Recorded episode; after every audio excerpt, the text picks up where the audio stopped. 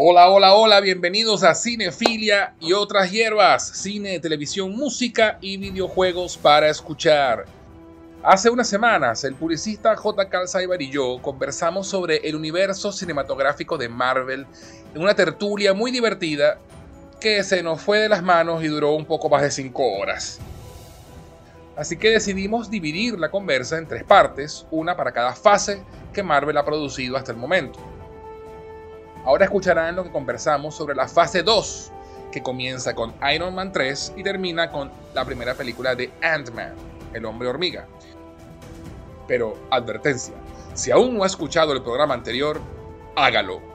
En él conversamos sobre cómo estaba el cine de superhéroes y específicamente las pelis basadas en personajes de Marvel para el momento en que se estrenó Iron Man en el 2008 y le damos contexto a todo. No pueden perdérselo. Recuerden, si quieren dejarnos algún comentario o sugerirnos algún tema para conversar en futuros episodios, pueden escribirnos a cinefilia y otras hierbas gmail.com. Ahora, sin más preámbulos, los dejo con nuestra discusión sobre la fase 2 del MCU. Que lo disfruten.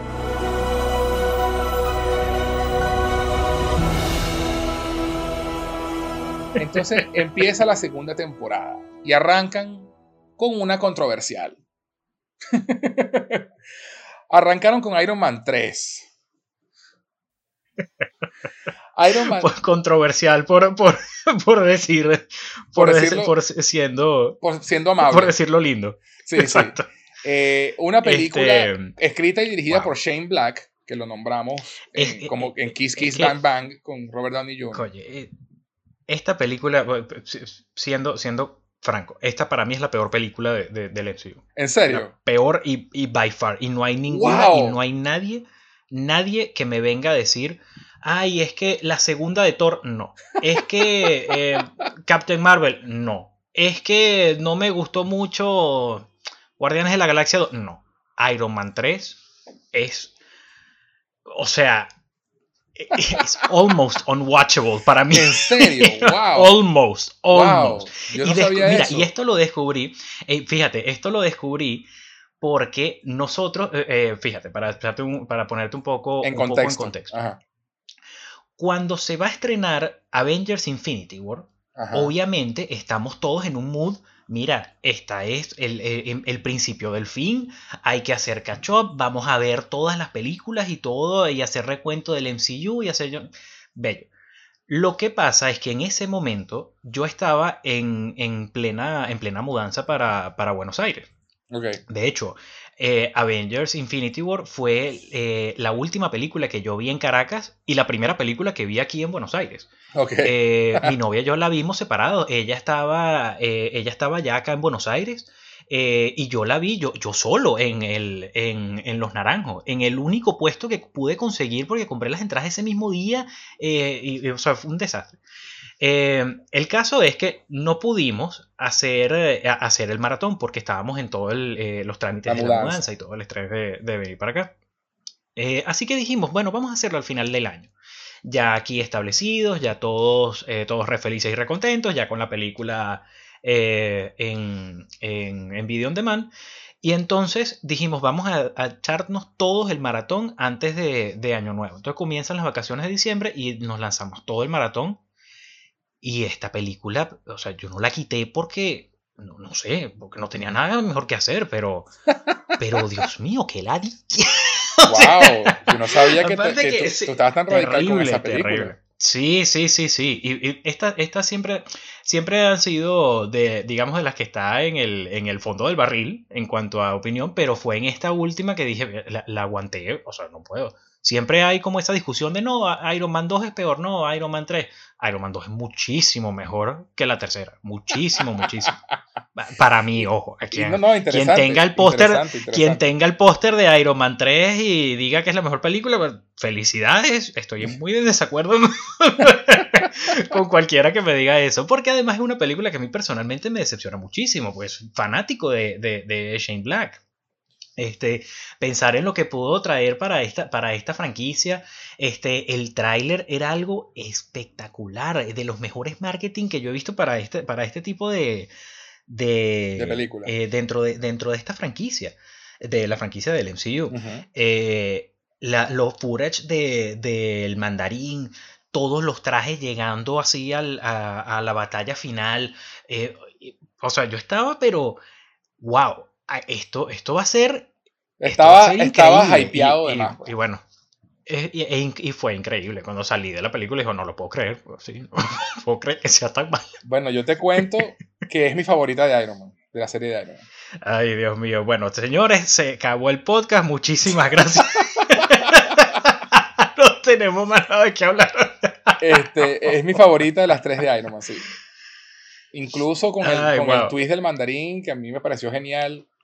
Este, yo, de hecho, te cuento mi experiencia con la película. El, yo estaba un poco aburrido del tema del terrorista malvado, ¿no? Y de hecho, cuando empiezan los primeros momentos con el mandarín en la película, yo así como que ah, otro, otro, otro Bane, qué fastidio. ¿Sabes? O sea, ya, ya, ya, había visto mil veces ese villano, ¿me explico? Been there, done that. Entonces, yo casi aplaudo la felicidad cuando dan el twist de que el tipo no, no, era nada, sino un actor contratado y que el tipo era un bumbling idiot, que además Ben Kingsley lo interpreta bestialmente bien. Pero, Ben Kingsley. Pero a mí lo que, me, lo que me gusta de Iron Man 3 es, de nuevo, el viaje de Tony Stark. Lo que hacen con su personaje. El hecho de que él en esa película tiene estrés postraumático por lo que le pasó en Avengers, tiene ataques de pánico. El tipo lo que ha hecho desde la primera, desde Avengers hasta que empieza Iron Man 3, lo que ha hecho es construir y construir y construir armaduras a paso acelerado, a tal punto de que no tienen la misma capacidad de aguante y se destruyen de nada porque las hace rápido. El tipo, cuando empieza Iron Man 3, está en el Mark 42 y en Avenger 1 era el Mark 4, 5, no me acuerdo. O sea, además tú la cantidad de armaduras que construyó de, desde Avenger hasta Iron Man 3, que es una película de diferencia. El, el tipo. Sí, sí, no, y, eso, y eso, y eso lo, lo respeto. y preguntas como eh, el por qué estás usando un, un, prototipo de un traje que no está terminado después de amenazar públicamente a un terrorista son preguntas que jamás obtendrán respuesta. No, pero es que eh, eh, la cuestión era, el traje que estaba, en el que estaba trabajando cuando le invadieron la casa. El, tipo lo dice, de hecho se lo dice a Jarvis, mira, estamos en modo lockdown, ¿cómo, cómo que tenemos el timbre? O sea, el, el, al alto le pasó como muy rápido, ¿no? Y, y, y, y, fue justamente por ese, por lo que le, porque le hacen un ataque donde queda herido Happy, su, su amigo, y él pierde un ah, poco los estribos. Fabro. Este, y unido a los ataques de pánico, unido a todo lo que está viviendo, eh, el, el, tipo tiene, se encuentra de pronto sin su tecnología, abandonado en la nada, con el traje sin energía. Entonces, él tiene que convencerse a sí mismo de que Iron Man no es el traje, que él es Iron Man. Y a mí me gusta eso de esa película. Me, gusta que el tipo al final se da cuenta de que yo no necesito el traje para ser Iron Man. Y por eso él tiene la capacidad moral de decirle a Spider-Man en Homecoming, si, no, si necesitas el traje, entonces no deberías tenerlo. Sí, sí porque, eh, porque esta es una lección. Si no eres nadie sin el traje, entonces no. que él ya la aprendió. Esta es una lección que él aprendió en esa película. a mí me, a mí me gusta que, que, veamos más a Tony sin armadura que con armadura en la película. Estoy de acuerdo. y, ojo, yo estoy de acuerdo con que con eso, o sea, con que esa es, digamos, la, la, la moraleja que puedes, sacar, que puedes sacar de la película. Y estoy completamente de acuerdo en que eso es un concepto muy atractivo. A mí también me gusta. Y yo, fíjate que no, no, no, eh, no me molesta en esta película el twist del mandarín. Generalmente la gente digamos que enfoca su odio en, en, eso, ¿sabes? En, también, que, también me pasa lo mismo, que me pasa, Exact, me pasa exactamente lo mismo con la escena de, de Marta de, de, Batman vs. Superman. Es que, es que era la mejor película del mundo hasta ese momento. No, o sea, tenías problemas con las películas antes y eso de alguna forma es lo que tu cerebro registra que es lo que te disgusta. Lo mismo pasa con, con el twist del mandarín. Si eso te molestó, o sea, es porque o porque realmente eres fanático del mandarín. La película, o la película no te había atrapado lo suficiente como para que te importe. Exactamente. y a ese punto tú dijiste, mira ya, pues, me voy. Eh, yo no soy una de esas personas. De hecho, el, el, plan del mandarín eh, de, eh, Guy, Pierce, Guy, Pierce, De Guy, Pierce. parece genial, sí. Crea un personaje ficticio sobre el cual los medios y el gobierno está, están buscándolo. Mientras tú estás sneaky. Me parece brillante. El problema que yo tengo con esa película es que creo que no fue bien lograda la ejecución de lo que querían, de lo que querían lograr de ese viaje con Tony. Particularmente porque eh, yo soy de los que está súper en contra y es algo que me ha molestado. No, molestar es una película, es una película, perdón, es una palabra quizás muy fuerte para, para describirlo. Te incomoda. el, que, el, que, el, que, te moleste algo, no pienso que son, digamos, oportunidades desperdiciadas. Sí. Eh, el que todo, todo gire, eh, todo gire en torno a Tony, tanto y fue como, y lo mismo bueno, pero la, la, película se llama Iron Man. claro. no va a girar, en, torno a, no va a girar en torno a Pepper, ¿no?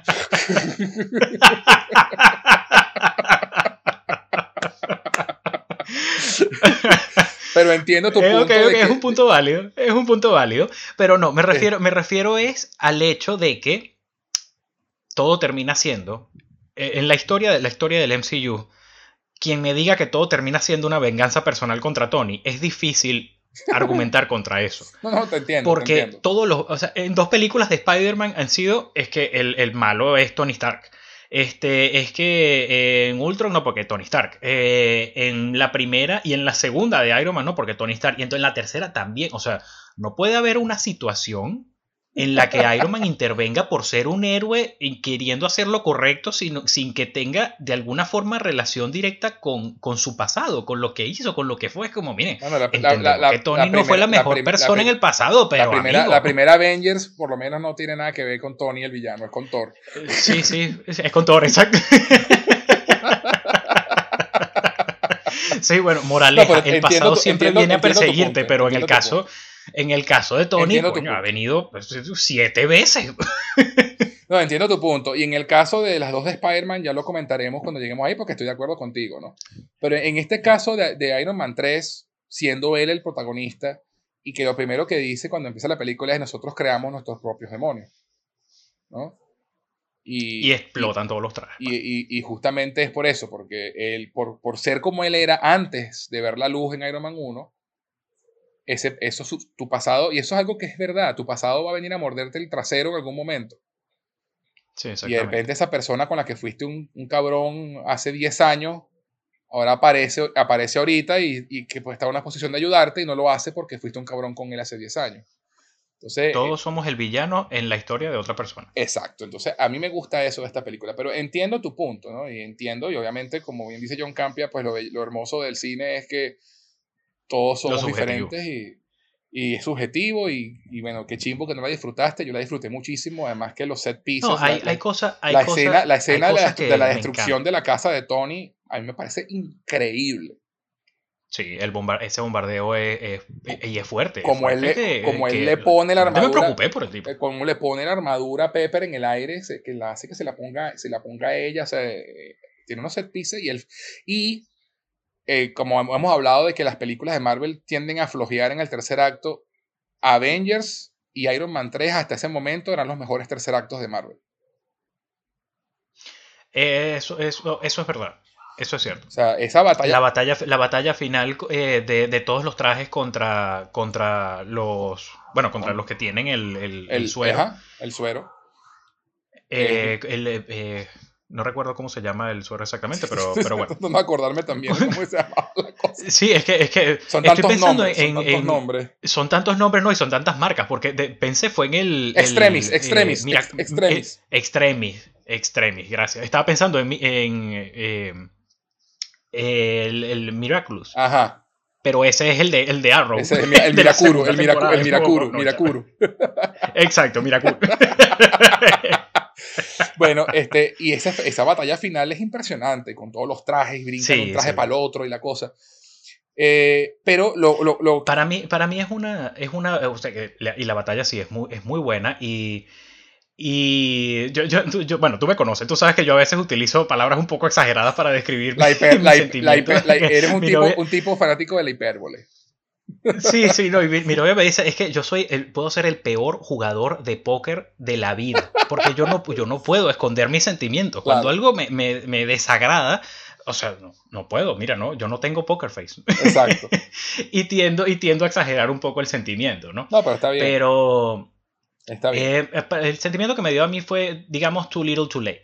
Me disfruto la, la, batalla final. Obviamente no es una. Es la peor película que. No, no, no. Nada que ver. Sí, no, no, entiendo. entiendo. Este, pero es la más, es la más débil de, para mí de, de todo, de todo el MCU. Y creo que eso es como un gran cumplido que le puedo dar a la franquicia en general. O sea, cuando, la, cuando la peor película que tienes es una película decente. De, y, de, alta factura. y de alta factura. Eh, eh, de sí, sí. Eh, no, y lo otro que, y entonces lo, lo, interesante, y es con lo que quiero cerrar para pasar a la que viene, que termina esta película, es que pasan dos eventos trascendentales en la vida de Tony. Uno que se quita, la, la, se opera las metrallas que tiene en el, en el pecho, porque se da cuenta de que no necesita, que él es Iron Man. E, ese mensaje de que yo soy Iron Man y eso no me lo puede quitar nadie, que el tipo destruya, y, es, y este es otro error que la gente tiene porque no lee entre líneas a veces. Él destruye los trajes que había construido de Avengers para acá. Él destruye todos esos trajes que había, que había construido en, en, pánico y, y, en, y, en, su desesperación. en paranoia. En su desesperación. Él nunca dice que se va a retirar y a dejar de ser Iron Man. lo que él dice es que yo necesito 800 mil trajes. Yo soy Iron Man. Eh, esa, esa, lo que sucede también es que hay que entender un poco el contexto, eh, digamos, el trascámara de lo que estaba ocurriendo. En ese momento ya esa era la última película este, que, que Robert Downey Jr. tenía. Se vencía el contrato, sí. Exactamente. Entonces, si, mira, si tú quieres, tú haces el contrato, eh, o sea, tú haces el mejor contrato que puedas a su momento. Si tú eh, eras, o sea, saliendo de Kiss Kiss Bang Bang, firmaste un contrato, oye, por 10 dólares por 5 películas, no importa lo exitosa que sean esas películas, tú firmaste un contrato y punto. Ahora, si pasan esas 5 películas y viene una sexta y tú me quieres a mí, mira, paga, la cosa cambia. Paga, paga. Pues. paga. y, esa era la circunstancia en la que estaban. Entonces, ¿qué, ¿qué, pasa? También la producción, o sea, eh, Kevin Feige y, y, toda la producción de Marvel tiene que tomar una decisión de, mira, ¿Qué pasa si no llegamos a un acuerdo? Porque era un acuerdo, un acuerdo millonario, era un acuerdo que, no se llegó a una negociación definitiva durante mucho tiempo. Entonces, si en efecto Robert Downey Jr. no va a continuar siendo Iron Man, tenemos que darle... Un cierre. Oye, al menos tenemos que darle un, cierre entre comillas, un cierre bastante bajo. Eh, porque como tú lo dices, le puedes dar esa lectura. un cierre abierto. Exactamente. Eh, eh, y llega en Age of Ultron como si nada, así como, ah, mira, aquí está. claro, pero es por eso, o sea, es como la gente que pregunta después de la, primera Avengers en Iron Man 3, ¿por qué no llamó a Capitán América para que lo ayudara? Coño, pana, o sea, entiende que la película se llama Iron Man y no, y no, no, tiene, y no tienen, solamente porque en Avengers estuvieron todos, no quiere decir que todas las historias tengan que estar todos. Exactamente. Y fíjate, que en Iron Man 3 con el diálogo lo manejan y todo, que él pregunta, mira, y, lo, y, lo, ¿cómo hacemos con los Avengers? No, el, el, gobierno quiere que esto se maneje internamente. Ya está. Claro. Y listo. Y con esa línea de diálogo ya, ya no hay que preguntar más nada. Entonces... Claro, porque hay que entender que, que los Avengers... Son finales de eh, temporada. En ese, en ese, no, y no solo son finales de temporada, sino que para ese momento también, dentro de, la, de las reglas de este universo, eran la excepción. Eso. ¿Qué fenómeno puede ocurrir que una sola persona no, pueda, manejarlo? Porque ellos no es que son amigos, es que no es que, no es que, o sea, aquí, en ese momento Tony se pierde. La última persona que estaba en su lista de contactos era Capitán América. O sea, primero llamaba a Happy en coma antes que a Capitán América. Primero trataba de llamar a Thor en Asgard. Eso, eso, tal cual ellos no son amigos, ellos tuvieron que trabajar juntos como equipo. Exacto. Este, a cada, cada uno tiene su historia, tiene su, eh, su, su, personaje, su problema, su problemas, lidiar, exacto, y lo resuelven a su, a su forma. Entonces, bueno, terminando con Iron Man 3, que el 2013 también se estrena la que muchos consideran que es la más floja del universo cinematográfico de Marvel, excepto tú que crees que es Iron Man 3. Este, es definitivamente Iron Man 3. Thor, El Mundo Oscuro una película eh, que no, no supera en cuanto al guion a la primera Thor, sí la supera en producción, porque obviamente había más dinero para efectos y, claro. y la trama ya está más conectada con el resto del universo.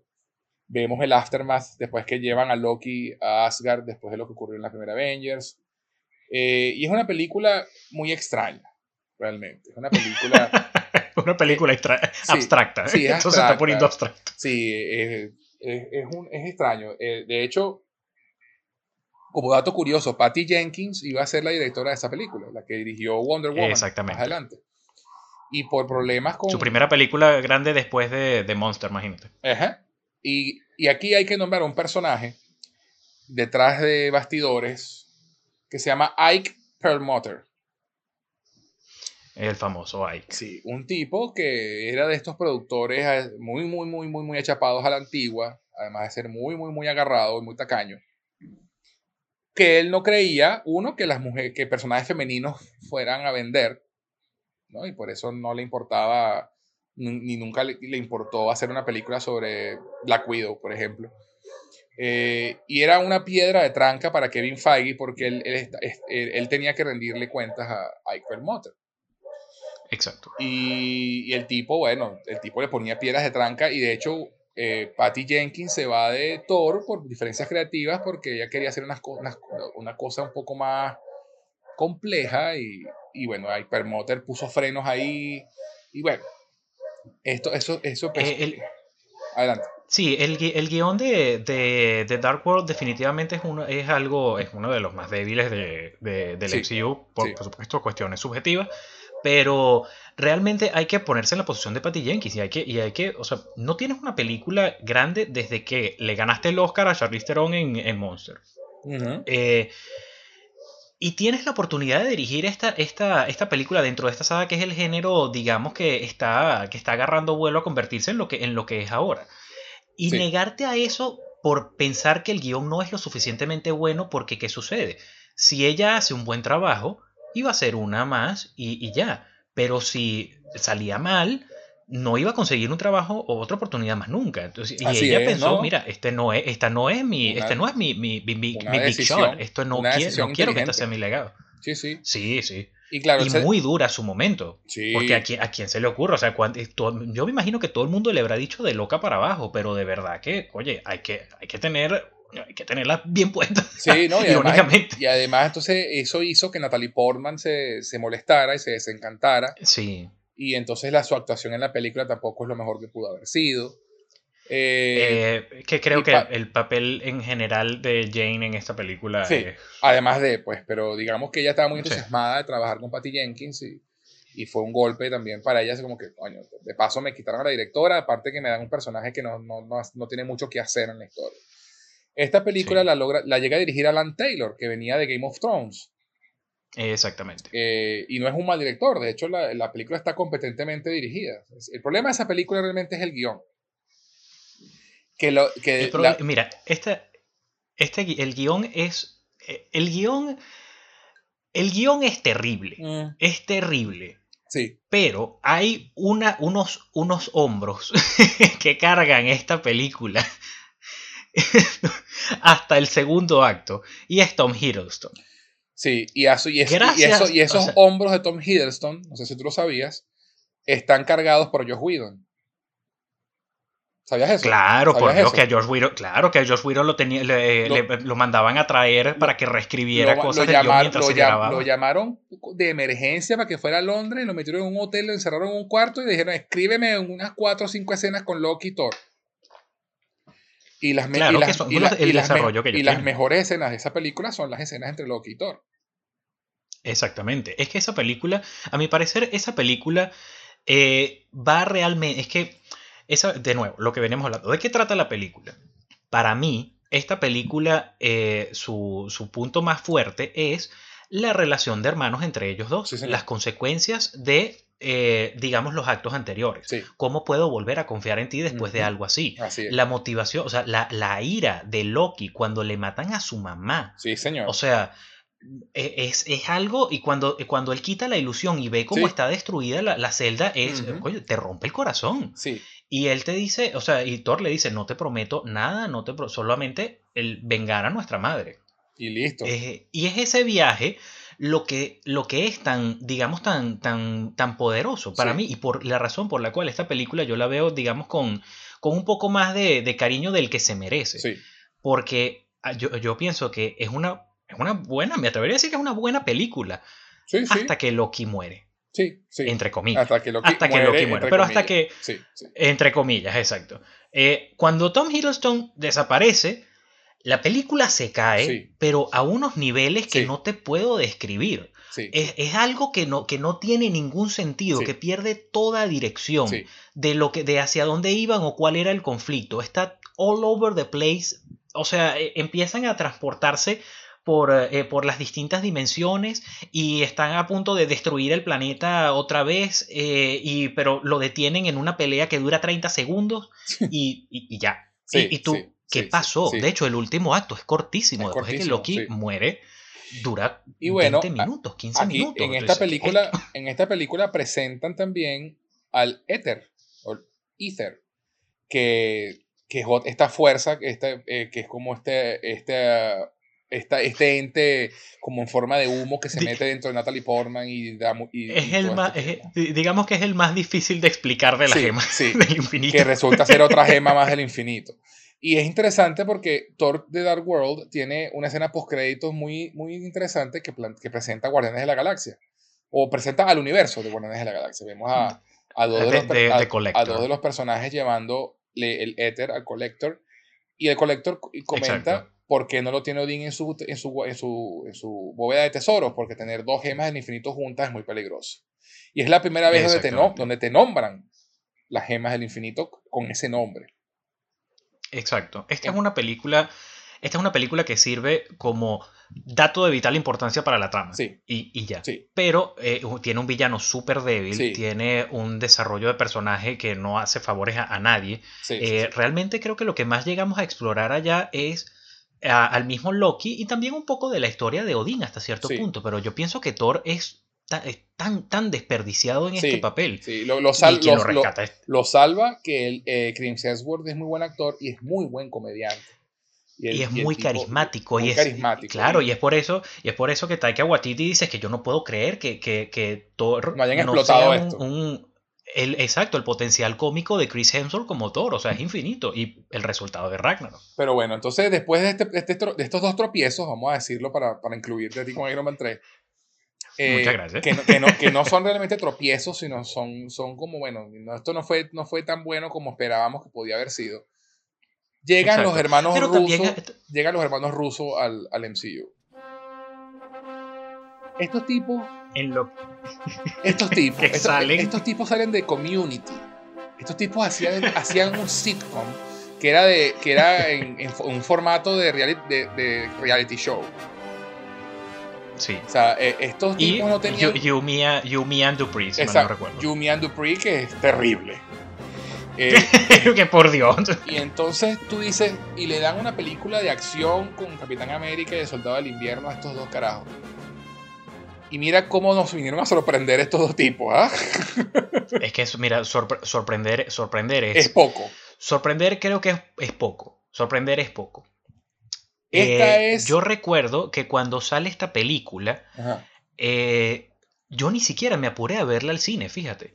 Eh, yo estaba, yo, yo estaba, estaba, estaba no, como no tenía tanta, tanta emoción de verla porque decía, bueno, no sé, las últimas no... O sea, ese, ese sentimiento de la, la, voy a ver, inevitablemente la voy a ver, por supuesto, pero no tengo ningún apuro, no tengo ninguna urgencia por verla.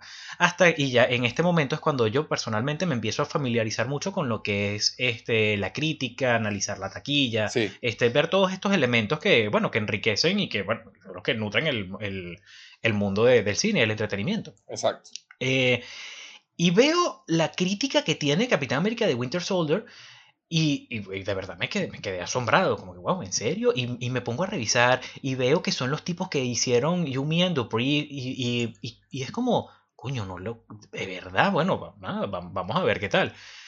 Y chamo, o sea, ¿qué, te puedo decir? Esta, esta es... ¿Qué te puedo decir? De, de verdad, o sea, siendo objetivo, la primera gran película del MCU. Estoy de eh, acuerdo. Es la primera muy de acuerdo película que, trasciende el género de los superhéroes. O sea, esta es la primera película que puede estar al lado de Dark Knight, salvando las distancias. Estoy muy de acuerdo. Estoy muy, muy de acuerdo. Eh, fue una, primero cambiaron el tono y el género. Hicieron una película de espías con superhéroes. Y, esto, y aquí es donde Marvel, Marvel empieza como a, a, entender, ah, mira, lo que podemos hacer esto podemos hacer una película que sea un heist movie con superhéroes o un political thriller. Podemos cambiar, jugar con los géneros dentro de esto y, empiezan a, a, batear en las grandes ligas. Pero quedándonos por un momento con Winter Soldier. Retomamos a Capitán América ahora trabajando para Shield y continúa ese arco que él va llevando sobre cuestionar la autoridad, sobre darse cuenta de, que, de que no es tan blanco y negro ya la cosa, ¿no?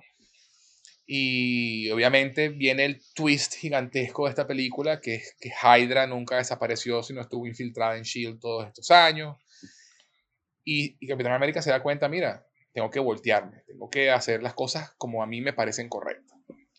Una película fantástica, de paso, con unas escenas de acción increíbles, con, con un realismo impresionante y que de paso manejan a este personaje que en la primera película de Capitán América era su mejor amigo, James Bucky Barnes, que muere en la primera película. Claro, los que leímos los cómics sabemos que Bucky muere y, y, aparece de nuevo como The Winter Soldier, pero eso no lo sabía el público en general. Yo no lo sabía, yo no tenía idea. O sea, eh, cuando, cuando yo vi eso fue como... sí, exacto. Y lo otro que te, que te hace darte cuenta que esta película está en otro nivel es que Robert Redford es el villano de la película. Robert Redford. Tú estás, si, tú le me dices a mí hace 10 años que tú ibas a ver a Robert Redford una película de superhéroes haciendo de villano, yo me hubiera reído en tu cara. Mira, ¿qué, ¿qué, dirías si te dijera que a partir del 2010 vas a ver a personas como Anthony Hopkins, como Robert Redford, este, como Michael Douglas, William Hurt, haciendo películas de superhéroes. William Hurt haciendo películas de superhéroes. Sí, sí. Mentira, estás loco. Estás loco. Entonces, bueno, esta, esta película, Háblame, háblame, háblame de esta película. Eh, mira, esta, esta película, desde que, desde que empieza, solamente con la. con el. Eh, con la, la invasión al, al, al, buque. Al buque de Hydra. Este, ya tú estás como, mira, ¿qué, ah, qué, pasó? Esta es una película que, que, tiene elementos, que tiene elementos de James Bond, que tiene elementos de, Misión Imposible. Y como tú dices, son. Eh, empieza Marvel a explorar un poco el mix de los géneros, el ver qué tipo de género le beneficia más a qué superhéroe. Exacto. Por ejemplo, tú tienes, o sea, un, eh, Capitán América que, eh, que, su superpoder realmente es ser un, un super soldado. O sea, tiene eh, corre más rápido y es más fuerte y tiene capacidades estratégicas por encima de lo natural y ya, pero no, no puede volar, no es que tiene lanza, rayos láser, no es que nada. Entonces, lo juntas con Black Widow, que por supuesto en Iron Man 2 tuvo un, eh, fue su, introducción y tuvo un supporting character, pero muy, muy no, no, es insignificante, por supuesto que no, pero, pero es menor, definitivamente menor. En Winter Soldier sí es este, una, o sea, es actriz de reparto. Es la coprotagonista. Eh, exactamente, y, los beneficios que trae son fantásticos porque em, eh, no solamente aprendes de, ella, sino que ella nos muestra cómo, cómo, ella ve el mundo y muchas de esas cosas son totalmente ciertas. Sí. Eh, cuando ellos hacen, cuando ellos llegan al, al, buque, que Capitán América tiene una misión en particular, que es rescatar a los, a los rehenes, Black Widow tiene una misión secreta dentro de esa misión secreta. Que luego Cap se entera y es como, ya va, y los rehenes, que después se lo, se lo reclama Nick Fury. Comprometiste nuestra, nuestra misión y comprometiste a los rehenes. No, yo mandé al mejor super soldado del mundo para garantizar que los rehenes fuesen rescatados y mandé a mi soldado número uno a, sacar información porque tú, crees que qué. Y luego te plantea esta, que es lo que conversábamos antes, las fallas dentro del mismo sistema. Y esas fallas este, de alguna forma se, eh, la personificación de esas fallas del sistema, de ese good and evil, es, es eh, por supuesto Hydra estando infiltrada dentro de, dentro de Shield, que no lograron acabar con ella al, final de la Segunda Guerra Mundial. Así es. Eh, y tú tienes que tomar como porque tú en esta, en esta película, tú entiendes a la perfección, más allá de, de, lo que puedas pensar de, de, Loki, que puedas entender, ah, claro, es que es su hermano y yo puedo entender su motivación y tal, pero esta es la primera película que tú dices, mira, yo, yo creo que yo creo que Hydra tiene razón. Y, puedes ir eso a un debate, ¿sabes? De eh, si tú tuvieses un botón para detener a un criminal antes de que, de que, de que cometa el crimen, lo tomaría. Y entonces aquí entra mucha cuestión de, de como decía, de, de, Misión Imposible, de Minority Report. Minority Report de este tipo de. De este tipo de. de, de futuros distópicos de. Eh, vale, o sea, es culpable una persona que no ha cometido el crimen, pero si sabes que va a cometer el crimen, ¿por qué no lo detienes antes? Y entonces ahí entra Capitán América. De que, y, porque la pregunta de si vale la pena sacrificar nuestras libertades por seguridad. Es un mundo, es un mundo más seguro, claro, porque le tienes, tienes una pistola apuntándole a todo el planeta. Así es. Por eso es que él lo dice en la película. Esto no es, esto, esto no es seguridad, esto es miedo. Esto es miedo, exactamente. Entonces, el cuento del abuelo de Samuel L. Jackson. Samuel L. Jackson. Exacto. el abuelo amaba a las personas, pero no confiaba en ellas. Cargaba su pues. pistola en la bolsita, cargaba su pistola. Exactamente. Entonces, bueno, y además, y además del conflicto de, de, de, del Capitán América, de Steve, cuando se da cuenta de que su mejor amigo está vivo y tiene el cerebro lavado y es un super soldado también. Y él toma la decisión, y es una decisión que lo persigue por el resto del MCU de poner la vida de su amigo por encima de todo y de todos. Pero eso es, pero eso es algo que, por ejemplo, mucha gente, eh, mucha gente dice, no, es que es irracional, este, digamos, el amor incondicional de, de Steve a Bucky. O sea, no, porque es una cuestión que está tan eh, en el carácter de Capitán América a lo largo de toda la, de toda la, saga. Eh, incluso en Avengers, eh, con, con, Vision, en, Avengers Infinity. No intercambiamos vida. Una sola, una, una vida, o sea, una vida no puede valer el, el, resto del mundo y Capitán América debería, sí. Sí, Capitán América es de esas personas que él no va a, eh, por ponerlo de, una forma, esto sacado de, de, de eh, Swordfish. Si tuvieses la cura de la enfermedad, para curar la enfermedad de todos los niños del mundo, pero tuvieses que matar a una niña, ¿lo harías? No, no, porque esa es una niña inocente que también merece, tiene la oportunidad de, vivir. De vivir y esa, y esa vida no es menos ni más importante que ninguna otra. Y esa es su forma de ver las cosas. Entonces, más allá de la amistad que por supuesto mueve a, Steve, porque también hay que recordar que Steve, eh, Steve viene de, la guerra de los 40 y no solo la mentalidad de la época en, cuanto a los valores de, honor, de respeto, de sinceridad, sino también el, eh, o sea, el, digamos, el compañerismo de la guerra, de mira, esa gente vio cosas, vivió cosas que, la, que la gente actual no entiende y no tiene manera de comprenderlo. No, y es, este interesante pensar también que, para él, eh, eh, también él, él, y Peggy son dos anclas a su pasado, ¿no? Y en esta, en esta película de Winter Soldier, él, se reencuentra con, con, Peggy Carter, Exacto, vieja, que va a visitarla. con Alzheimer. Sí. Eh, y de repente se da cuenta que su mejor amigo también está vivo. Entonces él dice, mira, esto es una conexión, él porque él se siente muy solo. Él es un, tipo que se siente muy solo, que se siente fuera de lugar. Eh, y como le dice Loki en la primera Avengers, el hombre fuera de tiempo.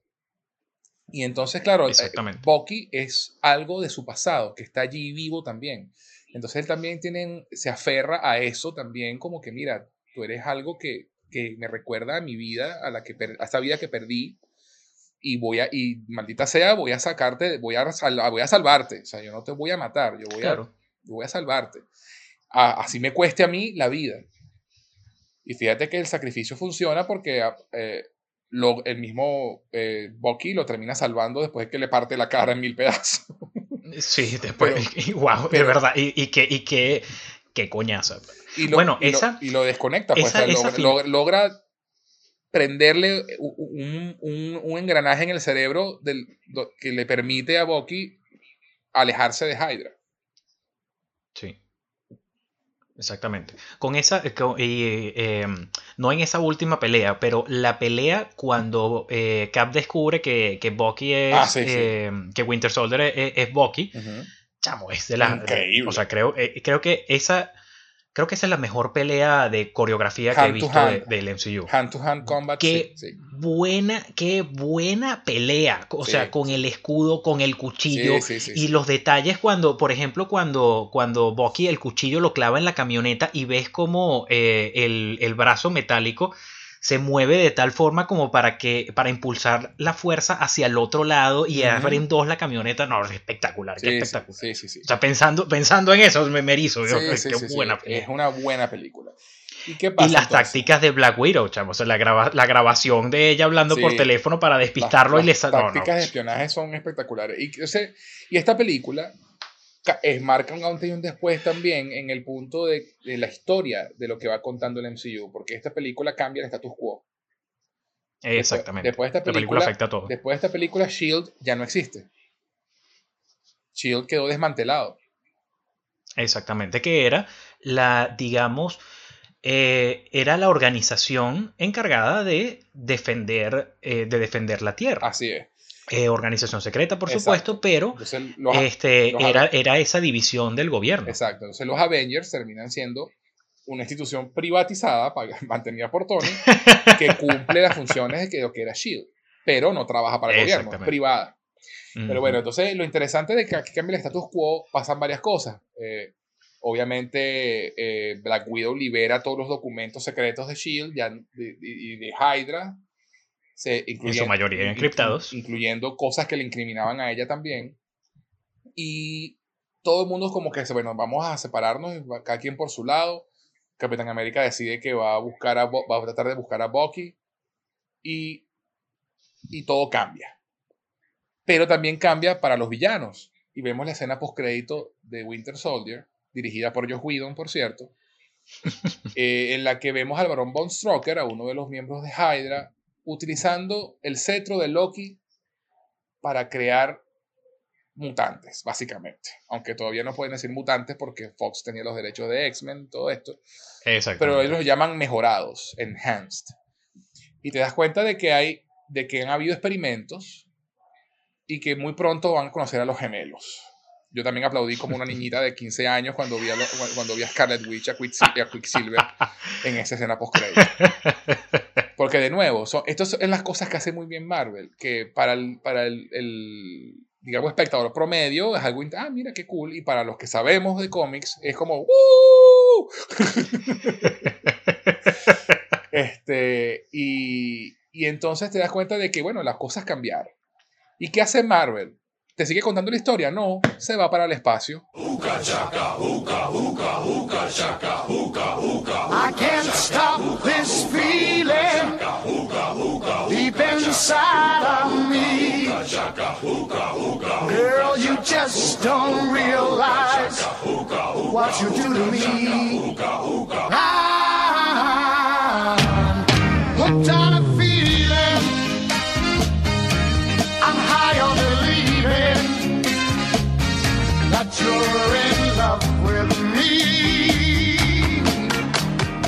¿Qué es lo más lejos que podemos irnos de esta cuestión? Eh, y se va para Ya hicimos un political thriller. Que, ah, bueno, vamos a. Vamos a hacer una space opera. Vamos a hacer una película como Star Wars.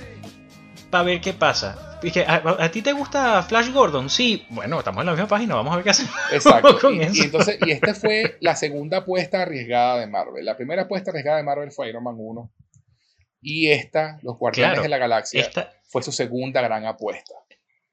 Esta fue la primera película que ellos hacen, eh, claro, eh, eh, digamos, la primera película que no es una continuación, porque fíjate que a, lo largo de la segunda fase han sido continuación de personajes que ya habías establecido muy bien, con personajes familiares.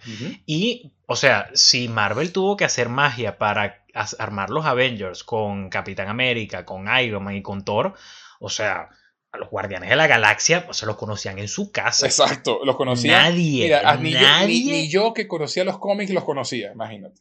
Sea, yo, nadie. o sea, que tú me decías, no, esto, esto es un invento. Ah, te creo, sí, claro. y entonces, Y, entonces se lanzan esta película en, que tiene ese toque Flash Gordon, como tú dices, y tiene toques de space opera tipo Star Wars. Y te hacen que te enamores de un mapache que habla y un árbol. entonces tú dices, oye, Marvel hizo un pacto con el diablo, ¿o ¿qué? O sea, estos tipos no fallan. Esto, eh, y, contratan a James Gunn, un tipo que había hecho un par de películas indie de terror y una serie web de, de, porno sin, de porno sin sexo que es muy divertida. No sé si tú la llegaste a ver alguna vez. no, no la llegué a ver, pero sé cuál es. Claro, que él, trabajaba, el estudio se llama eh, Trauma. Ajá. Era que el, Ajá. Trauma se llama el, estudio para el que trabajaba eh, James Gunn antes de esto. Sí, sí. Eh, y solo por el nombre te puedes imaginar el tipo de contenido que, hace. Este, y el, este, ves Slithers y ves el tipo de contenido que es. Bueno, Slithers que es una, una película super gross, de pasos, y, y, muy divertida, debo decir. Este... Genial. Quien no haya visto esta película, por favor, vean Slithers Michael, Michael Rooker en esa película. Trabajando con James Gunn desde siempre. Y entonces te crea esta película donde te, presentan un nuevo equipo de personajes, pero esta vez no te muestran una película individual de cada uno, tienen que hacerlo funcionar en la película que los están presentando. Y te establecen una cosa muy interesante, que es que eh, Peter Quill, que es el protagonista, es un hijo de los 80. Y entonces la música de la película es un quién es quién de lo mejor de lo mejor de los 70 y 80, al punto de que el soundtrack, eh, la música de la película que estuvo en los primeros lugares, fue el disco más vendido de, ese año. O sea, una cosa loquísima. Del año, del 2014. Eh, y, te crean este grupo de, de misfits, de, de, tipos de perdedores, que terminan uniéndose a regañadientes, porque se encuentran en una situación en la que pues tienen que salvar al universo, no les queda otra. O sea, eh, eh, héroes, reluctant heroes, okay, como dicen en inglés, héroes que no querían serlo. Y te, y te, establecen una conexión, lo que hablabas tú de los padres al principio. Eh, la película empieza igual que como esa película de X-Men en el 2000, donde tú dices, ¿qué es esto? Ya va. Estamos viendo una escena de un niño que su mamá se está muriendo de cáncer en su cara. Y, y es una escena súper dramática. Es una escena muy triste, es una escena... O sea, y, la... Creo que la, la, la, canción... La canción también, no, no recuerdo exactamente cuál es. Eh, no recuerdo si es eh, I'm, no, I'm, Not in Love o si es eh, eh, Child Things Are Gonna Get Easier.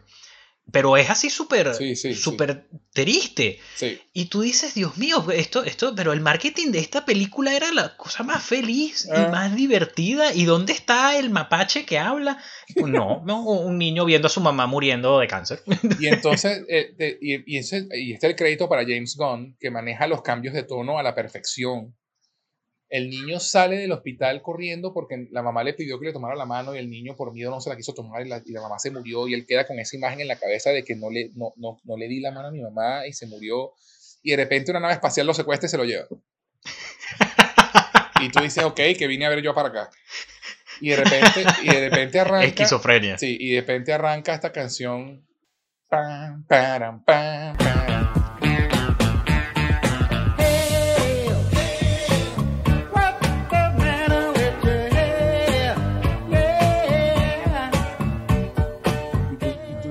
a este tipo bailando con un Walkman y tú dices, ok, esta es una declaración de intención. Esto es, esto es esta película. Star-Lord, ese opening con Star-Lord bailando se convirtió en algo icónico. Y, Tanto así que lo, revivimos en, Endgame.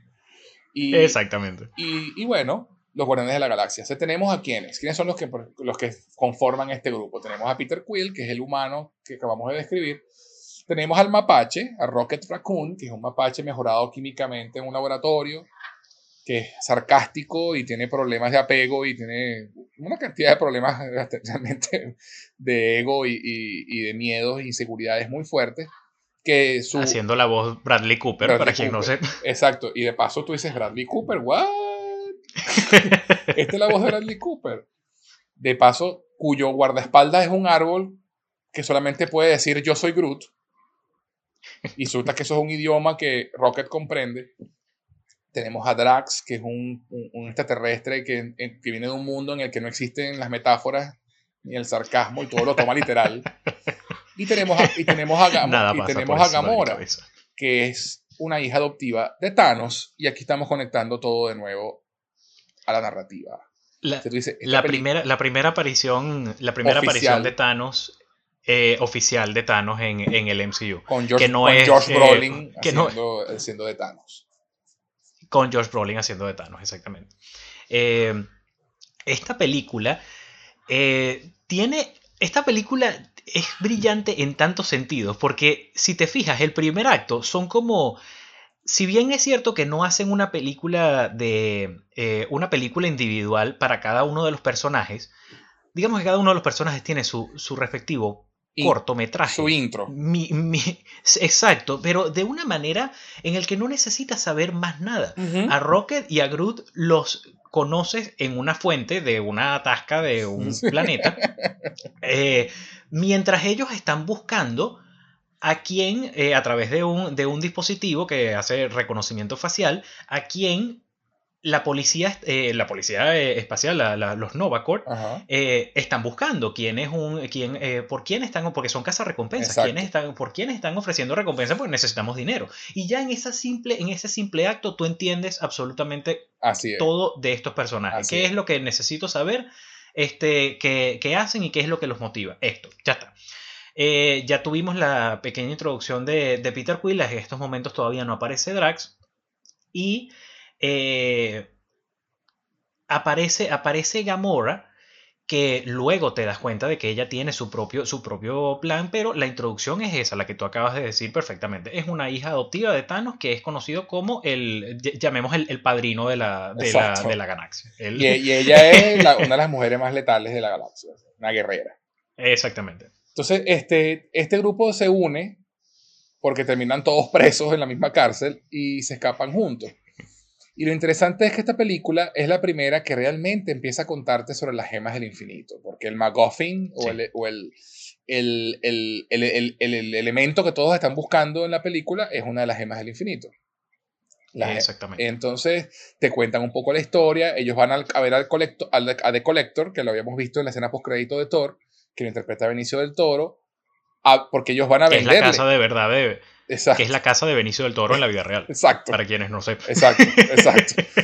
que van a venderle este orbe, que es lo que se, lo que se roba Peter Quill en, la primera, en la primera parte de la película. Se roba un, un orbe que adentro. Pero ellos, y ellos no saben qué es. Ellos no saben qué es. De hecho, eh, eh, Rocket, Rocket ve que están buscando a, a Peter y lo capturan por eh, creo, si mal no recuerdo, pero es un número como 10.000. Sí. Y después le dice que no, que la cosa que él tiene, Gamora lo va a vender por 4 billones. Y lo que, ¿qué?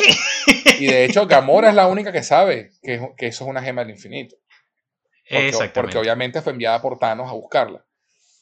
Peter tampoco sabía. Eh, Peter, lo, Peter, lo, supo porque. Por, porque por Benicio del Toro le cuenta. No, no por... Eh, bueno, exacto. Él sabe que es una, que es, el, una gema del infinito porque Benicio del Toro lo, cuenta, pero él llega a ese planeta buscando eso, escapado de los Ravagers, que era quienes iban a buscar ese... Porque los, habían los habían contratado para que se robaran eso. Exactamente. Eh, y entonces lo interesante es que ves cómo se unen ellos en, este viaje. Y, y, y, la película tiene, tiene algo que es que tiene mucho corazón, una película con, con, mucho, mucho corazón, con, mucha sensibilidad, disfrazada dentro de toda esta ópera espacial. Y te das, Exactamente. Y te das cuenta que, que estos son personas, todos eran, cada uno de estos personajes estaba perdido. Estaba, eh, no había encontrado su lugar en el mundo. Y estar juntos en esta familia que crean ellos es, es el lugar al que pertenecen, les da la sensación de propósito. Y, Exactamente. Y, es súper conmovedor ver primero el sacrificio de Groot, que es el árbol parlanchín, cuando, cuando se sacrifica para salvarlos a todos al final de la película. Que él, que él siempre decía yo soy Groot y al final dice nosotros somos Groot. Sí. Eh, que ahí, bueno, el que no se le huevo el guarapito en esa escena no tiene corazón. Es que no, es que no, no es que no tiene corazón, exacto. Todo es subjetivo menos eso. Pues, exacto. y la escena y, esa, y, esa, batalla final con, contra el villano, que no lo hemos nombrado porque realmente es medio olvidable. Ronan el acusador. Ronan. Eh, Ronan the accuser. Que, que tiene este rol de villano ñaca ñaca, de quiero destruirlo todo porque soy malo, no, no tiene más profundidad de, que eso. Pero lo interesante es esa escena final, donde, porque te están contando que esto es una gema del infinito y que particularmente los humanos son una raza muy débil y no pueden sostener una gema del infinito porque se destruyen. Y, de hecho, casi todas las razas. De hecho, tú ves en una escena en la casa de Benicio del Toro donde una de sus asistentes toma la gema y explota todo. Exactamente. Y entonces Peter decide tomar la gema en sus manos y no se destruye. Y entonces, mm". Y de pronto todos ellos, y todos ellos empiezan a, a, tomarse de la mano y juntos, entre todos, soportan el poder de la gema y destruyen al malo. Pero lo, lo, interesante, lo bonito de esa escena es que cuando Gamora le está diciendo a Peter, Peter, toma mi mano, es el momento en donde él va a su mamá. Exacto. Y ese este es el momento en, que ahora sí puedo tomar la mano de esta, de esta mujer. Peter, que puedo, tomar la decisión correcta, pues no, que no voy a huir de... Y Peter tiene problemas emocionales fuertes y, issues con el abandono. Cosa que también lo vemos florecer en Infinity War en aquella escena fatídica. Pero ya hablaremos de eso. Entonces, esto es una película fantástica. Fantástica y una sorpresa agradable. Guardians of the Galaxy sí, tal cual, es una sorpresa súper agradable, eh, porque como tú dices, es una película con mucho corazón, es una película muy conmovedora, de básicamente la, la familia, la, familia, la familia que, que tú eliges, eh, pero también que las circunstancias te lo... Te, porque tú, sí, eh, al, final, al fin de cuentas es tu elección. Quizás no es la familia tradicional que tú te imaginaste, que tú esperabas, o esa familia que, que siempre has buscado pero digamos el destino te da la oportunidad de rodearte, de no estar solo, de rodearte de personas que de alguna forma te, puedan, te puedan comprender. Así es. Y eso, y eso es esta, esta película. En el discurso de, de Quill al, final, eh, bueno, eh, cerrando el, segundo acto al, principio de, exacto, del, del, tercero, eh, que les dice, muchachos, esta es la oportunidad que tenemos para, para hacer algo, para no correr, o sea, para, para que algo nos importe. además que es, genial porque tiene esa escena antes donde están discutiendo y, y, y, Rocket le dice, pero ¿por qué quieres salvar a la galaxia? Dice, porque soy uno de los idiotas que vive ahí. ¿Qué ha hecho el universo por ti? Uno de los idiotas que viven. Exacto. Sí, sí. y, las, pequeñas, las pequeñas frases de, de, Rocket son una de las cuestiones que me matan de la risa en esta película, que me hacen disfrutarla tanto, por lo menos cuando, cuando los Ravagers se rescatan a, a, Quill de, morir en el, en el espacio, eh, que reciben el disparo y Rocket le dice, atención idiotas, el lunático arriba de esta nave tiene una bomba que puede detonar una luna y se la vamos a disparar en 10 segundos, a menos que cumplan nuestras demandas. Y, luego piensa, le diste 10 segundos para. O sea, si Peter hubiese estado en una celda en lugar de al lado del micrófono, toda esa gente muere. Y entonces, Rocket, no, no dispares, aquí estoy. Ah, hola Quill, ¿cómo estás? es brillante, es brillante. Y, y, por supuesto las pequeñas intervenciones de, de, ¿Qué porcentaje tienes del plan? No sé, 10%. 10%, ah, que esa. Sí, sí, sí, y entonces, con esta película, Marvel demuestra que no es una casualidad el éxito que tienen hasta el momento. Que en verdad tienen una forma de hacer películas que le gusta a la gente y le gustan a los críticos. Y ellos y, apuestan por y han tenido la inteligencia de apostar por nuevos talentos, como fue James Gunn y los hermanos rusos. Exactamente. Esta es la película, porque Winter Soldier, Winter Soldier es una película que si bien tiene una crítica, una crítica espectacular y a mí personalmente es una de mis favoritas del MCU y considero, de, como tú dijiste, es la primera gran película que hace el MCU, este, en, cuanto, en cuanto a taquilla tampoco fue la, la más fuerte. No. Y no es una película, digamos, fun to watch. O sea, no es una película divertida. No es una película que tiene esa fórmula de Marvel este, de que vas a disfrutar, eh, eh, que te vas a reír cada cierto tiempo. Es una película de verdad bastante seria, como el mismo personaje de Capitán América. Correcto. Eh, Guardians of the Galaxy, que es la película siguiente, es lo que le demuestra a Marvel, digamos, lo que hace que Marvel perfeccione su fórmula. Dice, a partir de ahorita, que, y es por eso que la fase 3 tiene eh, tanto éxito y es como el lugar al que Marvel quería llegar y es por lo que ha traído mayor éxito de taquilla y es la fase más, más, extensa, es la que incorpora un mayor número de películas. Más prolífica. Exactamente. Entonces, bueno. Eh, es por eso, porque de alguna forma termina la etapa experimental y dicen a partir de ahorita, esta es la fórmula. Dentro de esta fórmula se van a mover los directores y van a hacer lo que ellos consideren, pero... Dentro de estos parámetros. Y, exactamente. Entonces, exactamente. Y con eso en mente, viene la siguiente película. Eh, y viene Avengers, la era de Ultron. Joss Whedon regresa a escribir y a dirigir. Y crea, y, crea uno, y, de verdad, uno de los mejores villanos del MCU, digan lo que digan, Ultron es awesome. Ultron es Y perderé las amistades que sean necesarias para defender. Como dice un amigo mío, me caigo coñazo con quien sea. de hecho, ellos Ultron, eh, en mi opinión, es superior a la primera Avengers en casi todos los sentidos. ¿Por qué lo digo? ¿Por qué lo digo? Porque tiene, a pesar de que la, historia de la primera Avengers es bastante simple y, to the point y, directa y redondita, y ello Ultron tiene un, par de aristas allí que, que son sembrando semillas para lo que viene después, pero la historia que quiere contar y la forma en que los personajes se mueven dentro de ella me parece muy superior a la primera Avengers. Eh, el, villano y sus motivaciones, el, tema de, ese tema recurrente de somos monstruos que dicen varios personajes. De hecho, es una exploración de qué, de qué, es, qué hace al hombre hombre. Tiene mucho de Nietzsche, de, hecho, esta película, porque Josh Whedon es un carajo que es fanático de Nietzsche y, y, de la filosofía. Y, y, él mismo lo ha dicho, que esta es la película más personal que él ha hecho y que siempre le va a agradecer a Marvel que lo haya dejado hacer, hacerla casi, casi 100% como él quería. Eh, y, y, a mí me gusta muchísimo el viaje que tienen los personajes, porque esta es una película donde los personajes hacen todos un viaje interno. No solamente por, por, por lo que hace Scarlet Witch con ellos, la bruja escarlata, sino porque realmente les toca enfrentarse a un espejo a, cada, a todos y cada uno de ellos, a verse reflejados y decir, ok, ¿quién soy?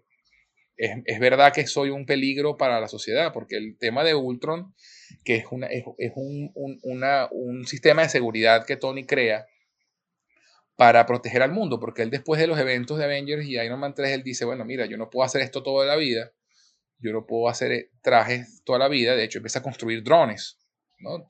drones que son robots que no tienen nadie adentro, para... The Iron Legion. The Iron Legion, exacto. Y, y Ultron iba a ser como, bueno, el, que iba a dirigir todo esto, ¿no? Un sistema de seguridad para proteger al mundo. Porque lo que a Tony le preocupa, y esto es algo que, que lo analizan muy bien en, en, esta película, es que no es los terroristas que puedan atacar, es lo que viene allá, lo que está allá afuera. Lo que él vio cuando salió con ese cohete en el espacio en, en la primera Avengers. Lo que le creó ese ataque, esos ataques de ansiedad. A él le preocupa es qué va a pasar cuando venga algo de allá afuera, cómo vamos a responder. Y por eso él crea Ultron, buscando que esa respuesta venga de, un, de alguien que no necesite arriesgar, que, para que ellos no necesiten arriesgar sus vidas. Porque está pensando, mira, yo tengo a Pepper, yo quiero, yo quisiera no seguir peleando. Vamos a crear un ente que proteja al mundo y como lo dice eh, muy bonito en ese diálogo que cuando habla con Bruce, crear una armadura alrededor del mundo y él le dice, bueno, eso suena a un lugar muy frío. Yo los he visto, más, yo, los he, yo los he, visto más fríos.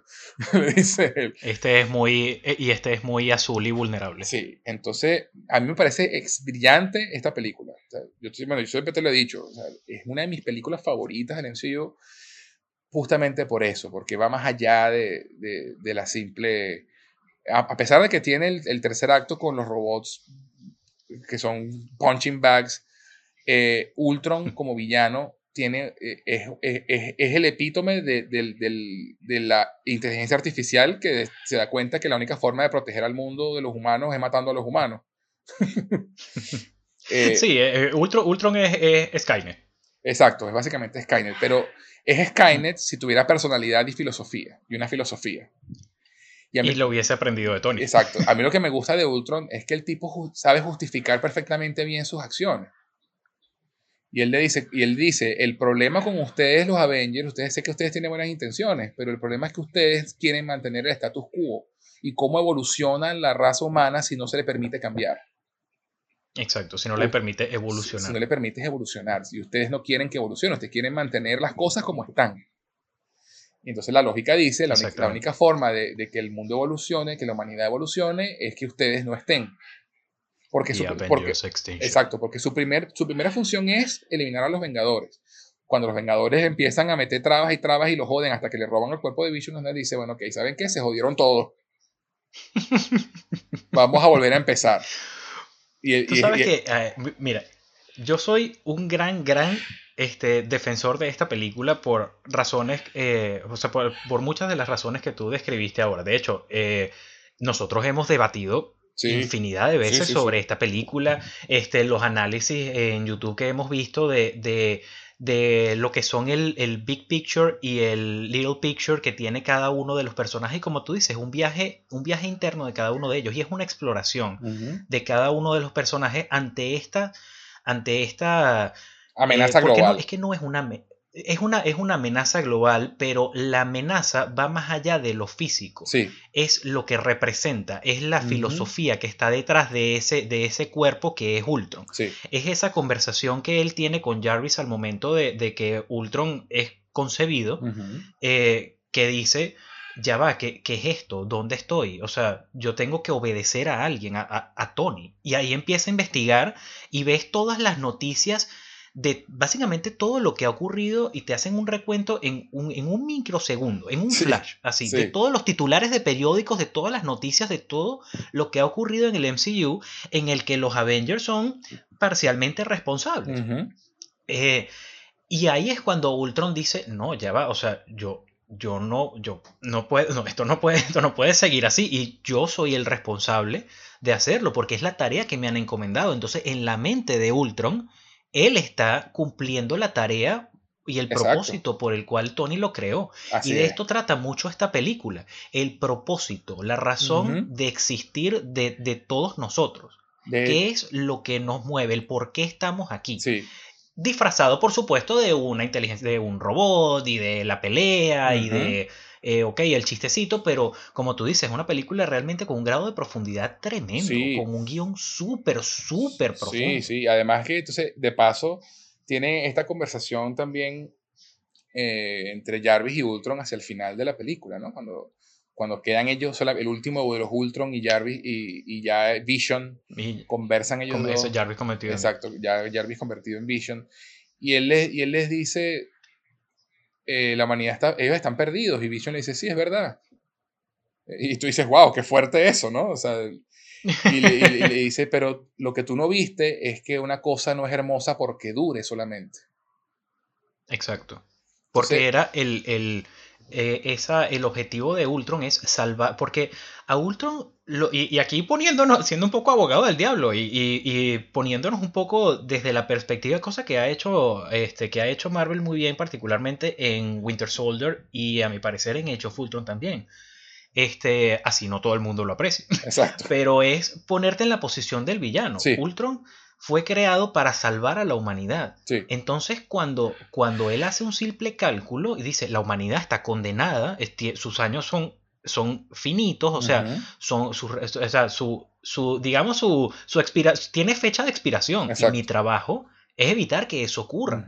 ¿Cómo es la, cómo es la forma de, evitar que eso pase? Me tengo que deshacer de los Vengadores y tengo que permitir que esta gente evolucione, y el ciclo de la vida continúe. Y, la, evolución, y, la evolución para él también es combinar lo orgánico con lo sintético. y por eso Exactamente. Que él, dice, lo único que va a quedar en este mundo va a ser el metal. Eh, Pero eso es él hablando desde el dolor. Porque hay mucha gente que piensa es que el plan de Ultron no tenía sentido porque para él matar a todo el mundo, Ultron no quería matar a todo el mundo. Ultron quería él evolucionar, él convertirse en, en Vision eh, y poder... ser un, símbolo de, un, símbolo de esperanza. Él quería ser un símbolo de esperanza. Exacto. Y, y, en lugar de eso, en vez de mirar al cielo con esperanza, van a mirar con terror. Eso. Él le dice, o sea, me, hicieron daño, lo admito.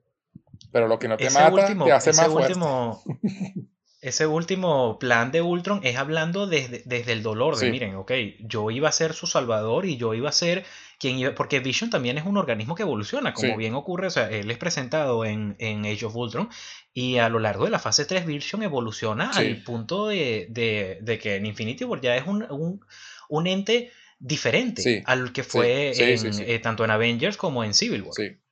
Eh, Ultron quería eso para él y para cumplir su rol en la sociedad. Cuando le roban ese rol, ese propósito, es, mira, me voy a crear yo mi propio propósito y pa'l carajo todo. Y, ahí entra lo poético que él habla del meteorito y de las cosas. Esa, frase que, él dice que, que él dice, bueno, mira, este planeta ha tenido cientos de eventos de destrucción masiva desde que fue creado. ya sé para dónde va y me encanta. Y el último, el último fue el hasta los dinosaurios tuvieron el suyo. Y cuando las aguas se calman, Dios le lanza otra piedra. Y créanme, está calentando el brazo. Y. Es que los diálogos de Widow. No, pero ¿sabes? la, que, la, que, la, que, la, que había, la que había pensado es esa misma conversación que tiene con, con Scarlet Witch y con, y con Quicksilver, que ella, le, estoy parafraseando, no recuerdo exactamente la frase que, que, cómo comienza la conversación, pero sé dónde termina, que es lo que produce el, el chills en la piel. Este, que ella, que él le dice, eh, y al final este, eh, van a, van, solo los más fuertes van a sobrevivir y esos somos los que vamos a, gobernar. Y él dice, y los que no, y él le responde, pregúntale a Noé. Exacto. Ask Noah. Eso, porque él le pregunta, ¿y quién decide quiénes son los más fuertes? Le dice, la vida. La vida decide. Los que sobreviven, pues. La sobrevivencia del más apto. Y entonces tú ves, eh, y ahí tú ves la profundidad y, tú ves el, la personalidad de Ultron, ¿no? Y te, y te das cuenta de, de, lo que tú dices, el dolor. Porque no solamente los Avengers le roban al, el cuerpo que él quería, sobre el que él quería evolucionar, sino que las dos personas que lo habían estado apoyando, que eran eh, la Bruja Escarlata y Quicksilver, lo abandonan también y se cambian de banda. Claro porque él considera, y él los consideraba a ellos como esa raza superior destinado a, seguir habitando la Tierra, porque de nuevo, el plan de Ultron no es voy a acabar con todo, ese es el, el plan que él hace al final, después de que, de que mm, de que le roban el cuerpo, el cuerpo de, Vision. Y fíjate que él le Eso es como lo que le queda. Él, le dice a Scarlet Witch hacia el final, cuando está, está a punto de, estrellarse la cuestión, y él le dice: Vete, Wanda, que si te quedas aquí vas a morir. O sea, todavía en ese momento, él está pensando en, en que ella se salve. Exacto, porque es su propósito, ayudar a la, a la, raza humana. Exactamente. Entonces, y por eso la película se llama, y por eso la película se llama La Era de Ultron. No porque viviéramos la era de Ultron en la película, sino porque eso es lo que él quería crear. Exactamente. Paz en mi tiempo. Peace in my time. O sea, la era de Ultron era lo que él quería crear para la humanidad. Una era en la que hubiera, hubiera evolución y todo estuviera en paz. Y los, y, los, Avengers le robaron eso. Qué buena esa, esa escena de I'm on mission. What mission? Peace in our time. Eso, y llegan todos Iron Legion así a interrumpir la mejor fiesta que, se ha visto, la mejor reunión que se ha visto en una película de superhéroes de la vida. Además que tiene el mejor uso de la pistola de Chekhov que he visto en mucho tiempo. Para los que no conocen el término, la pistola de Chekhov es un elemento de, de la construcción de historias en la que se dice que si presentas una pistola en el primer acto debe ser disparada en el tercero. Si no, si no, no tiene sentido que la muestres. ¿Qué pasa en el primer acto de of Ultron? Hay una fiesta, como bien dice JK, en la que después que se van todos los invitados, quedan los Avengers nada más y María Hill, y están conversando sobre el martillo de Thor, ¿no? El tema de que nadie puede levantarlo a menos que sea digno. Se están diciendo que si es un truco, Tony cree que es un, un lector de huellas digitales. Con huellas digitales. Este, y están todos discutiendo la cosa y empiezan todos a tratar de levantarlo y nadie puede. Eh, excepto, eh, por supuesto, Steve, que lo medio mueve un poquito para el susto de Thor. Pero es, algo tan leve. De hecho, si tú lo ves, si tú lo ves, no te das cuenta, tú, lo escuchas. lo pierdes. Tú, lo tienes, tú tienes que escuchar el metal rozando contra el, vidrio de la, de la mesa y la cara de Thor de Dios mío. Y en ese momento aprendemos que, bueno, que Steve simplemente dejó de hacerlo. Exacto, sí. Entonces, ¿Qué pasa? Porque, y tú dices, ah, ¿por qué esta escena? ¿Solamente para un momento gracioso? No, porque Josh Whedon sabe escribir guiones. Entonces, ¿qué pasa? establecemos que solamente alguien digno puede levantar el martillo. También establecemos que Tony crea a Ultron.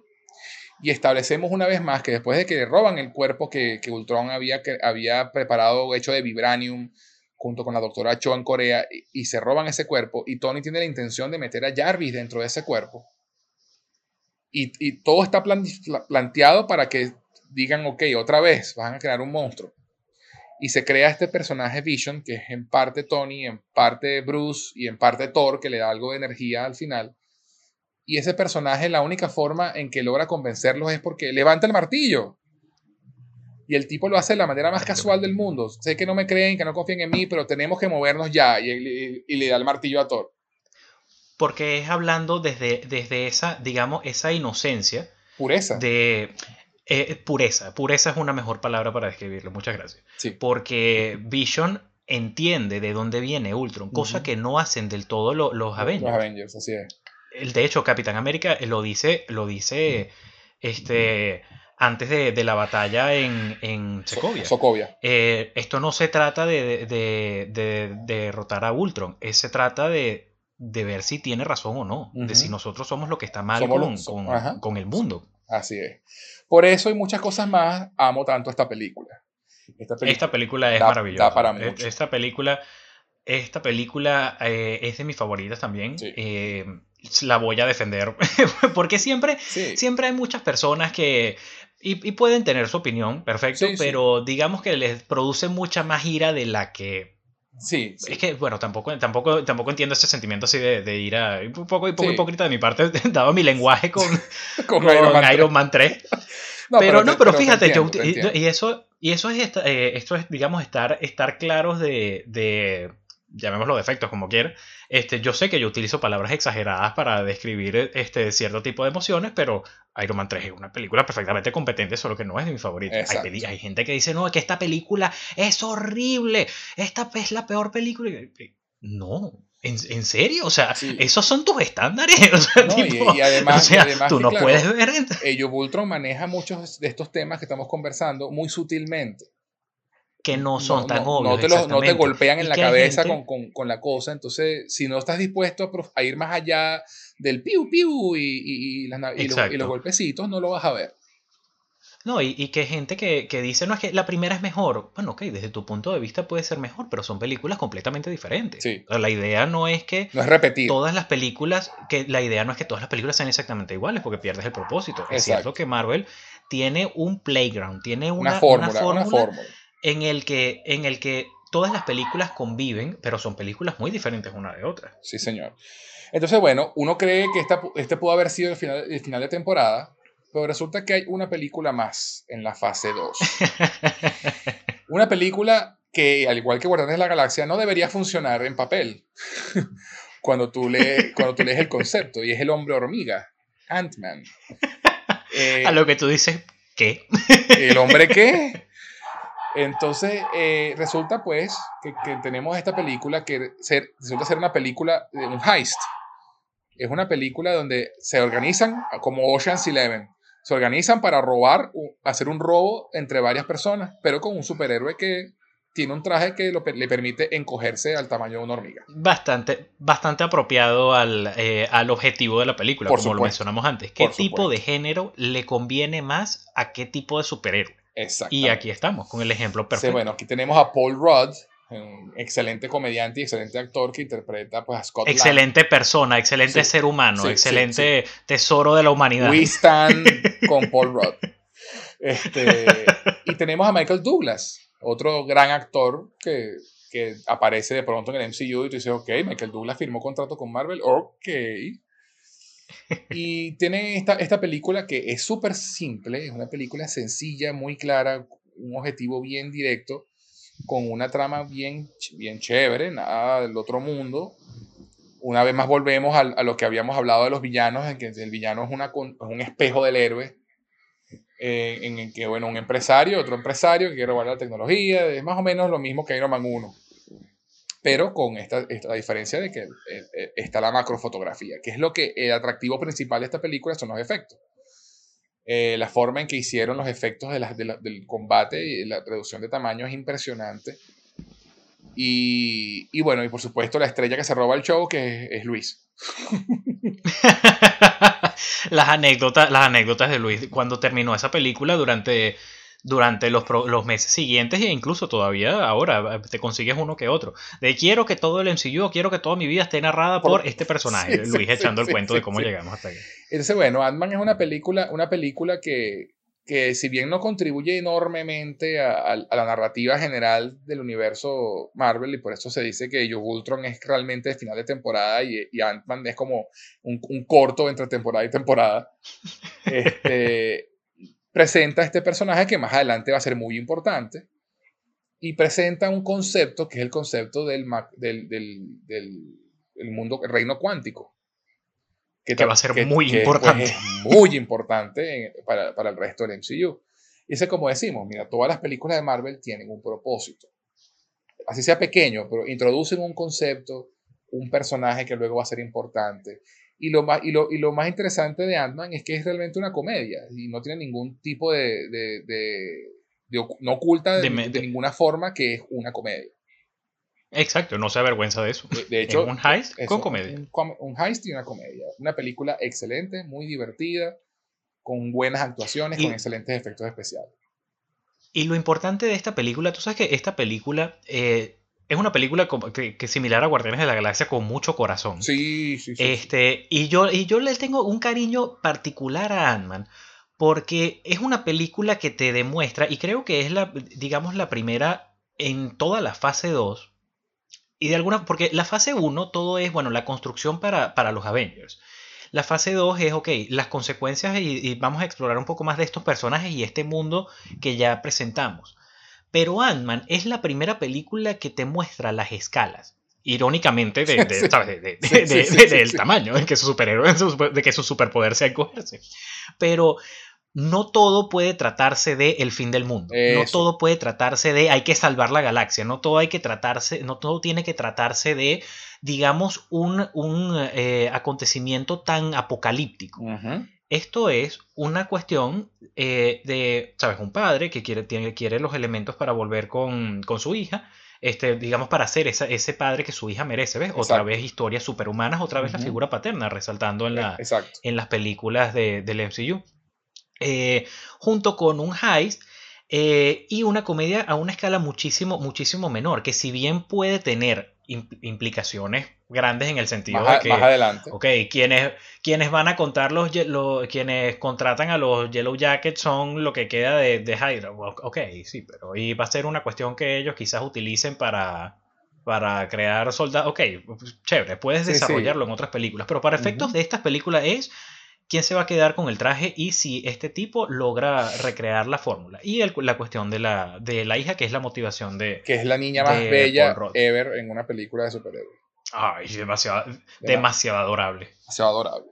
Y, no, y, además que muestra algo que también siempre, que siempre pasa, ¿no? Pues el personaje de Scott Lang es divorciado y entonces la esposa se volvió a casar y generalmente cuando hacen estas cosas siempre ponen al nuevo esposo de la tipa como un pajúo claro, como el que tienes que. Él tiene que caerte mal para que el protagonista te caiga bien. Y, tú tienes que apostar a que, a que nuestro protagonista se va a quedar con el, con el amor. Exacto. Entonces lo interesante es que en esta película al principio pareciera que fueran a ir por ese camino. Y al final no. Y te muestran una, una familia tan bonita. Tan, tan bonita. Que la relación de, de él con el nuevo esposo de la ex esposa es espectacular sea, y, sabes, es algo así como, como wholesome, como sano, ver eh, esta dinámica familiar que no es... Eh, este, que no es terrible, en la que esta niña puede criarse tranquilamente con, con, la mamá, con un nuevo esposo y todos se quieren. A mí me pareció, es una cuestión, excelente, me pareció excelente eso. Porque es una, porque es una cuestión que, que va, digamos, en, en, contra de ciertos estereotipos de lo que puede ser la familia convencional. Eh, y, ese, y esa familia eh, por ejemplo, en, eh, bueno, en, muchas, en muchas películas, eh, irónicamente no se me ocurre ningún ejemplo, ningún ejemplo ahorita, no dejo pensar en papá por siempre, pero ahora que lo pienso, bueno, no, tampoco, tampoco así.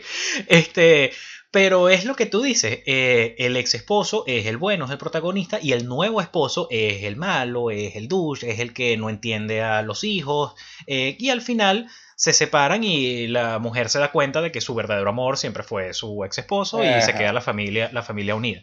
Eso no es, esa no es la realidad. Eso no es lo, maduro, digamos. Exactamente. Este, eh, la motivación de, Paul Roth no es que él quiere volver con, su esposa para que el otro coye No, él simplemente quiere formar parte de la vida de su hija, entendiendo que la vida de su hija incluye a su mamá, incluye a su padrastro que puede no caerte bien, pero porque obviamente a nadie le cae a nadie le cae bien el nuevo el nuevo novio de tu ex o sea eso es, lo más humano del mundo. Pero eso no quiere decir que sea una mala persona eso no quiere decir que, que no sea este un buen trabajador eso no quiere decir que no eh, que no provea a, la casa. Así es. Y que haya armonía armonía en, en, esa familia no, no tradicional y como tú dices, es un mensaje muy bonito, es un cuadro muy, muy conmovedor como termina esa película después de que, de que, de que todo sale bien y todos quedan re felices y re contentos. Exacto. Y, y, es, y es muy, muy bonito.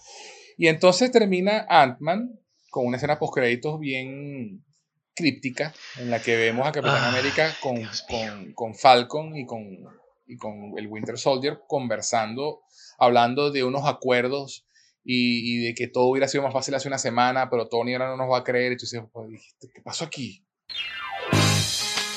Y hasta aquí llega la fase 2 del universo cinematográfico de Marvel.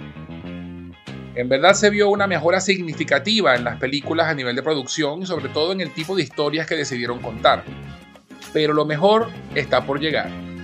No se pierdan la tercera y última parte de esta tertulia en la que hablaremos del final de lo que se terminó llamando la saga del infinito, en donde Marvel logró lo imposible, convertir una de sus películas en el film más taquillero de la historia.